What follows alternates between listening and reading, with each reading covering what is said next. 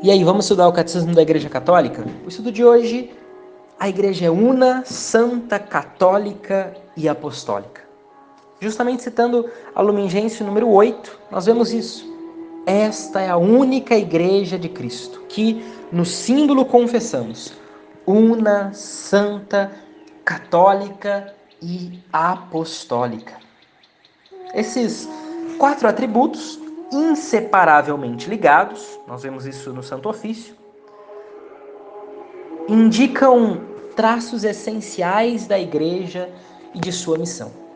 Nós podemos então perguntar: a igreja então ela já é constituída em si mesma com cada um desses atributos? Não.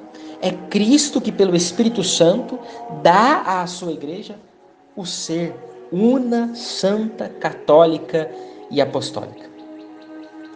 E é também ele que a convida a realizar cada uma dessas qualidades. No número 812, nós vemos que só pela fé nós podemos reconhecer que a igreja recebe essas propriedades, esses atributos, por sua fonte divina.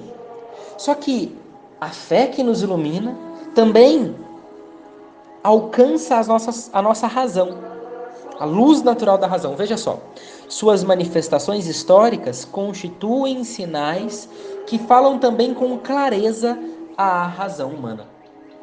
Citando o Concílio Vaticano I, na Dei Filhos, Constituição Apostólica, vemos que a Igreja, em razão de sua santidade, de sua unidade católica e de sua inabalável firmeza, é ela mesma um grande e perpétuo motivo de credibilidade e uma prova irrefutável de sua missão divina.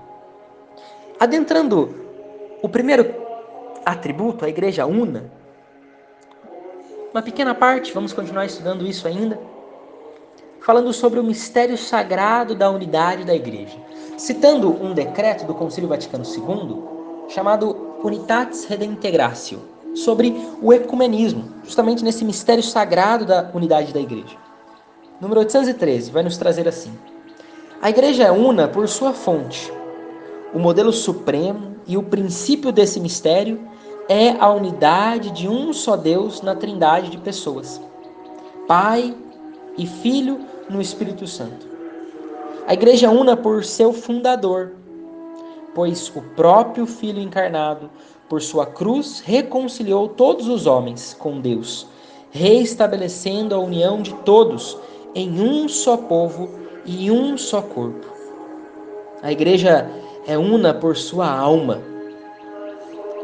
O Espírito Santo que habita nos crentes, que planifica e rege toda a igreja, realiza esta admirável comunhão dos fiéis e os une tão intimamente em Cristo que ele é o princípio da unidade da igreja. E aqui citando, para finalizarmos, Ainda vamos continuar nesse trecho do mistério sagrado da unidade da igreja, citando Clemente de Alexandria, um escritor, teólogo, apologista e mitógrafo cristão grego nascido em Atenas, influenciou de uma forma ou de outra, que trouxe várias verdades, vários pontos sobre a fé. É citado aqui no catecismo como um complemento, não especificamente aquilo que é doutrina, mas algo que ilumina esse entendimento. Que estupendo mistério! Há um único Pai do universo, um único Logos do universo e também um único Espírito Santo. Idêntico em todo lugar, há também uma única Virgem que se tornou mãe. E me agrada chamá-la Igreja.